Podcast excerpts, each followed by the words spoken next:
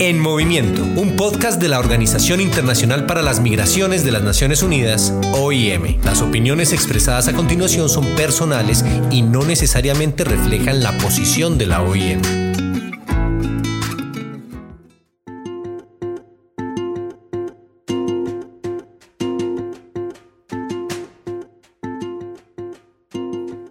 Saludo para todos y todas. Es un gran gusto presentar un episodio más de nuestro podcast En Movimiento.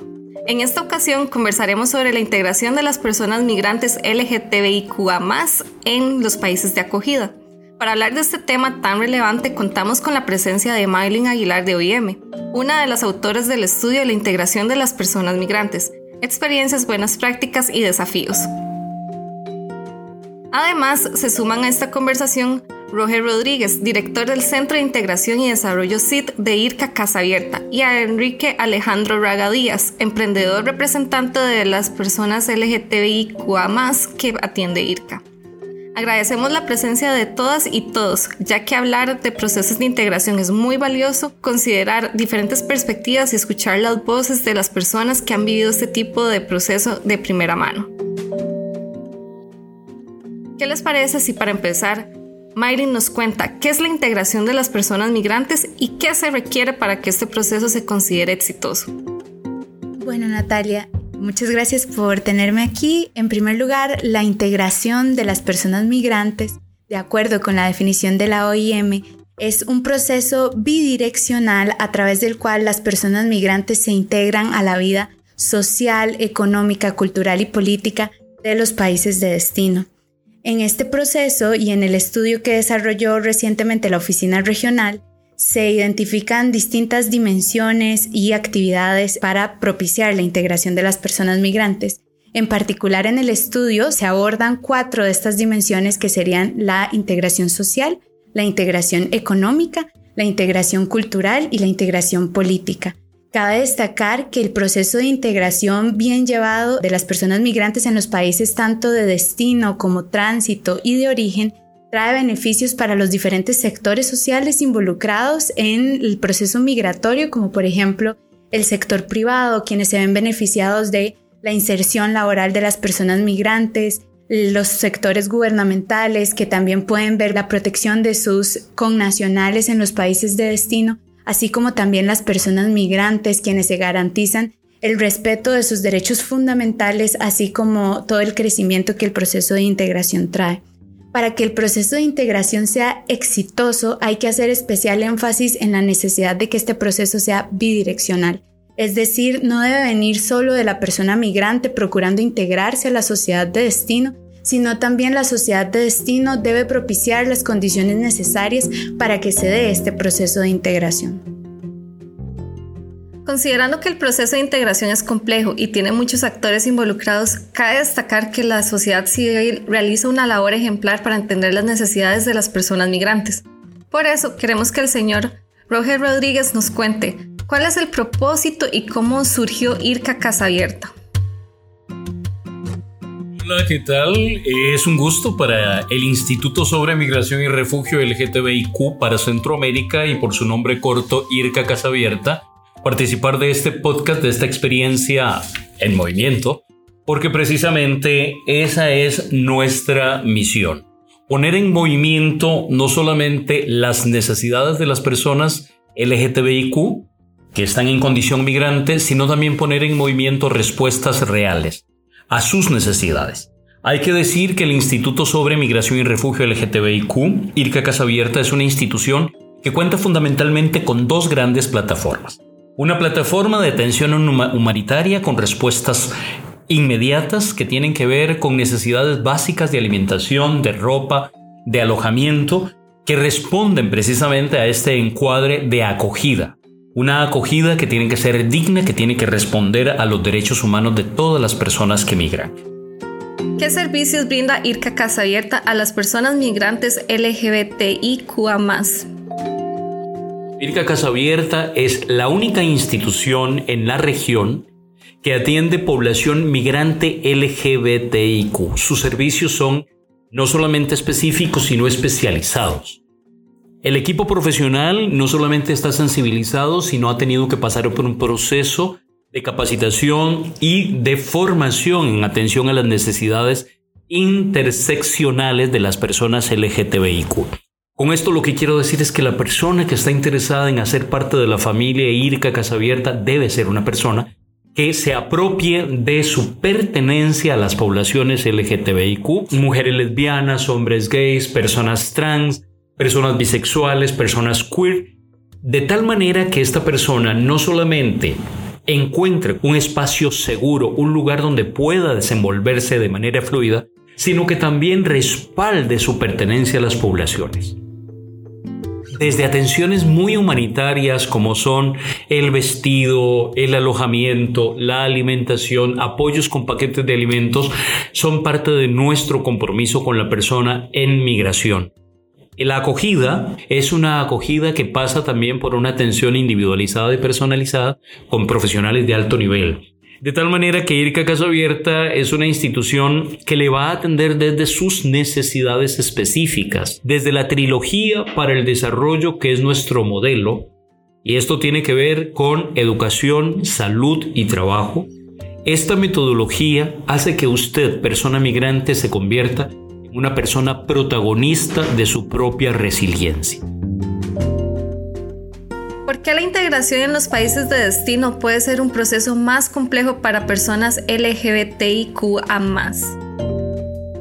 No es posible que las personas que están en condición migratoria logren acceder a derechos si no se les acompaña en el primer escenario, en la primera etapa de incursión en un país de destino.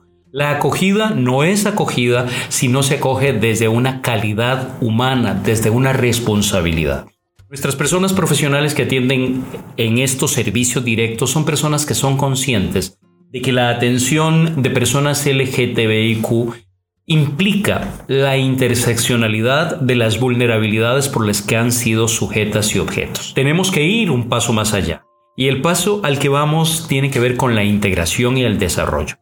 Uno de nuestros eslogan es, tu desarrollo es desarrollo para Costa Rica. Esta iniciativa es en doble vía. Tu responsabilidad como persona migrante para convertirte en una persona que desarrolla y nosotros como IRCA Casa Abierta, una institución que te da la mano.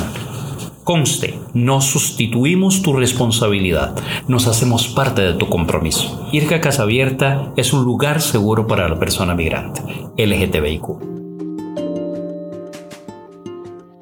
Y además, ¿qué aspectos deben ser considerados para una correcta integración de las personas LGBTIQA, que es una población bastante específica?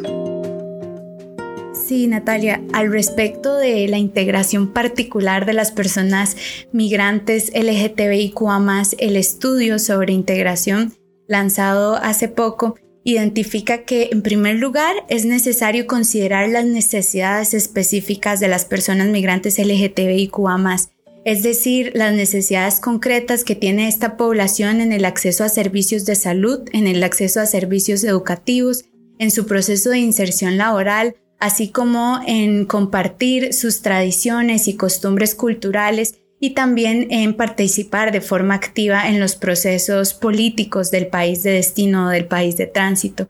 En este sentido, una de las recomendaciones del estudio es transversalizar el enfoque de género y el enfoque de derechos humanos y de diversidad en todos los programas y proyectos que surjan y que tengan como finalidad la integración de las personas migrantes en general y en particular desarrollar programas y proyectos específicos para la atención de las necesidades concretas de esta población.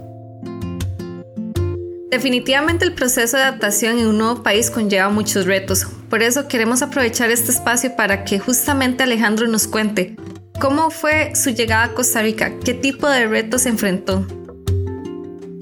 Muchísimas gracias a todos por la invitación. Eh, mi llegada a Costa Rica fue un poco compleja, ¿verdad? Como muchos migrantes, mi llegada acá fue cero planificada. No tenía ningún tipo de, de propósito para llegar acá. Estuve en Panamá viviendo como ocho meses. Eh, no encontraba trabajo, no podía optar a mis medicamentos por patologías médicas. Y eso me llevó a la decisión de venir a Costa Rica, sellar pasaporte para nuevamente regresar a Panamá, pero no fui, o sea, no regresé sino que me quedé acá en Costa Rica. Eh, bueno, por una serie de cosas me tocó inicialmente dormir en la calle, trabajé en hoteles, trabajé como misceláneo, limpié, cuidé casas. Trabajé también en mi profesión. Yo mm, en Venezuela me gradué como licenciado en gerencia de recursos humanos. Logré ejercerlo en parte de una empresa. También trabajé como generalista de recursos humanos. En el 2020 inicié un emprendimiento justo con la pandemia que se llama o se llama La Cocinita de Ale. Lo trabajaba de una manera muy desorganizada porque lo hacía literalmente como por hobby de estar en la casa encerrado por el tema de la pandemia. Pasaron aproximadamente como dos años entre el emprendimiento y trabajando de manera dependiente con, con patronos. En el 2022 decidí como buscar darle una forma a este emprendimiento para ya dejar de ser como un trabajador dependiente. Y eh, fue allí donde conocí a Irka Casa Abierta por medio de, de, una amiga, ¿verdad? Que es una chica trans que pertenece a, a la casa. Ella me indicó cuáles eran los, cuáles eran los pasos que yo podía eh, como iniciar para que ellos en, en sus proyectos o en sus bases de apoyos que dan me ayudaran a darle forma al emprendimiento. Fue allí cuando ingresé a los diferentes talleres que duré aproximadamente unos 3, 4 meses y logré darle un poquito de forma a lo que fue el emprendimiento que, tenía, que era la cocinita de Ale. Ya ha pasado más de un año, ¿verdad? Hemos aprendido mucho, también tenemos mucho por seguir aprendiendo, pero sí estamos como enfocados en, en lo que queremos como proyecto, ¿verdad? Y sumamente agradecido por todo lo que hemos vivido, por lo que he vivido por parte de IRCA. ¿De qué manera los programas de IRCA Casa Abierta fueron un apoyo para establecerte en el país? Llegar a IRCA es como llegar, no sé, a un lugar como un paraíso para nosotros que formamos parte de la comunidad LGTBI, ¿verdad? Yo cuando estuve en Panamá, retomando la historia anterior, eh, no pude recibir tratamiento para una patología médica a la que padezco, ¿verdad? Y eso también me obligó o me llevó a seguir buscando como otros países donde realmente yo pudiera recibir ese tratamiento. Llegar a IRCA es como sentirse en familia, sentirse honrado, sentir que de verdad uno vale como persona, porque cuando migramos pasamos como por muchas necesidades o por muchas carencias y cuando más y más, perdón, cuando somos parte de la comunidad. Existe discriminación, existe arrogancia, existe cero tolerancia en muchas personas y llegar a ir y sentirse uno, que uno realmente puede ser uno como persona, puede fluir uno como tal cual es, ¿verdad? No, ahí uno no va como para que lo juzguen o como para que te señalen por qué hiciste o por qué no hiciste, simplemente vas tratando de iniciar algo como desde cero, que te den como, como esa compañía, que te den como ese calor de hogar, ese calor familiar y definitivamente eso se encuentra en casa abierta. Las herramientas de IRCA, de verdad, hablo en mi experiencia propia, para mí fueron súper productivas, ¿verdad? Como te digo, inicialmente en mi emprendimiento no tenía ningún tipo de, forma. Yo decía, ok, si me costó el pan 250, lo vendo a 500 porque le gané la mitad, ¿verdad? En IRCA te enseñan y te dan como esa formación para que tú puedas elevar y, y realizar presupuestos que vayan acorde a, a lo que es tu emprendimiento como tal te ayudan con el tema de la comercialización o la, el marketing, se podría decir, ¿verdad? Aparte de esa formación teórica que te dan como día a día en, los talleres que brindan, también te, te, ayudan con el tema del marketing, te ayudan con, bueno, nos ayudaban hasta con pases, ¿verdad? Las personas que realmente no tenían como esa manera de moverse, te, te dan los pasajes y te ayudan en todo, en realidad formar lo que es el emprendimiento como tal yo lo cumplí, la fase del emprendimiento lo cumplí de una manera satisfactoria y eso me, eh, me dio como recompensa un capital semilla, ¿verdad? Que fue muy provechoso para el restaurante virtual. Porque eh, gracias a ese capital semilla logré comprar un parte de lo que sería el equipo para poder mantener los alimentos quizás congelados o en refrigeración. Y eso lo obtuve gracias al apoyo de IRCA, ¿verdad? Y eso me ayudó a que yo pudiese meter como más cositas dentro del restaurante virtual para poder ofrecer más productos y, y cosas que se ofrecen como menú. Muchas gracias por compartir tu historia, Alejandro. Definitivamente los programas y proyectos que contribuyen a la integración de las personas migrantes son clave para aprovechar los beneficios de la migración segura, ordenada y regular. En el estudio de la integración de las personas migrantes, experiencias, buenas prácticas y desafíos, se identificó un listado de buenas prácticas para la integración. Mylin, ¿nos podrías comentar más sobre buenas prácticas para la integración de personas migrantes LGTBIQA como IRCA Casa Abierta? Indicas, el estudio regional identifica un listado de buenas prácticas para la integración de las personas migrantes. Fueron identificadas desde Panamá hasta México, prácticas que destacan en la integración de personas migrantes LGTBIQA por su enfoque directo a tratar las necesidades de esta población. En este sentido, y como bien indicadas y como bien nos ha comentado Roger y Alejandro, IRCA Casa Abierta es una de las buenas prácticas identificadas. Sin embargo, identificamos otras como Casa Arcoiris en México, que brinda atención a personas migrantes LGTBIQA en la enseñanza del idioma del país de destino les invito a ver el estudio y las buenas prácticas que fueron identificadas en estas cuatro dimensiones de la integración. Destacan porque incorporan algunos elementos fundamentales que identificamos que son esenciales para que estos programas y proyectos se desarrollen de buena forma. En primer lugar, la atención directa a las necesidades puntuales reportadas por las personas migrantes en una encuesta que se realizó a más de 150 personas migrantes la apertura y el alcance que tengan estos programas y proyectos para recibir a las diferentes personas migrantes independientemente de su condición migratoria, independientemente de su edad y de su orientación sexual. Y además de eso, las identificamos como buenas prácticas, pues poseen un esquema de gestión de proyectos que permite una evaluación del impacto y de los resultados y además tienen estrategias de comunicación que permiten alcanzar a una mayor parte de beneficiarios. Gracias por comentarnos sobre estas buenas prácticas. Para profundizar un poco más sobre este estudio regional de integración pueden consultar nuestra página web. Maylin, ¿qué recomendaciones se desprenden de este estudio para poder mejorar los procesos de integración de las personas migrantes en los países de destino? El estudio regional sobre integración identificó un listado de conclusiones y recomendaciones que les invitamos a consultar ya que vienen divididas por área temática, de acuerdo a si es integración social, económica, política o cultural. Sin embargo, me gustaría hacer énfasis en cuatro de estas recomendaciones.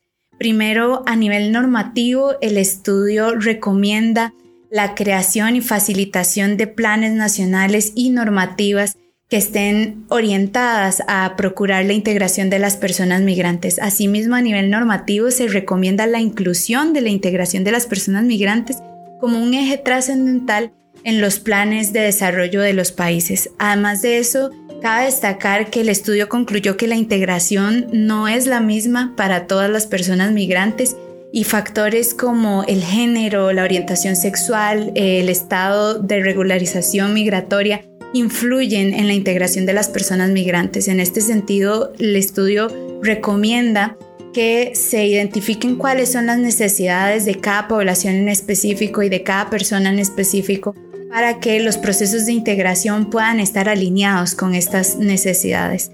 Asimismo, el estudio encontró que la identidad legal y la regularización migratoria no son necesariamente prerequisitos para facilitar la integración, si bien son un primer paso. En este sentido, también el estudio incluye dentro de sus recomendaciones que se incluyan y se faciliten cada vez más procesos y programas para el acceso a identidad legal de las personas migrantes, así como mayores eh, oportunidades para la regularización migratoria. De igual forma, recomienda que no se incluyan estos necesariamente como primeros pasos en los programas y proyectos de integración, sino que estos inicien cuanto antes, independientemente de la identidad legal y el estatus migratorio.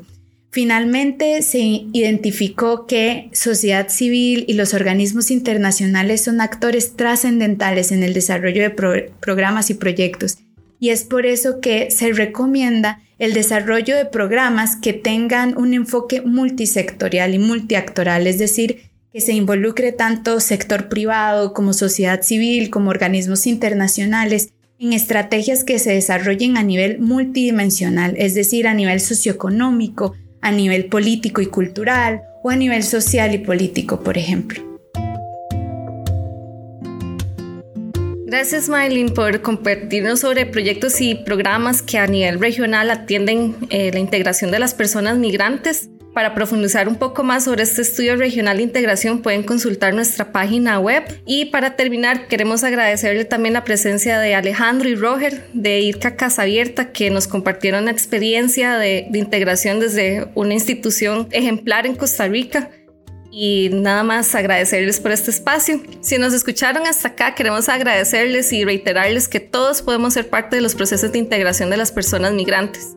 Nos vemos en el próximo episodio del podcast En Movimiento.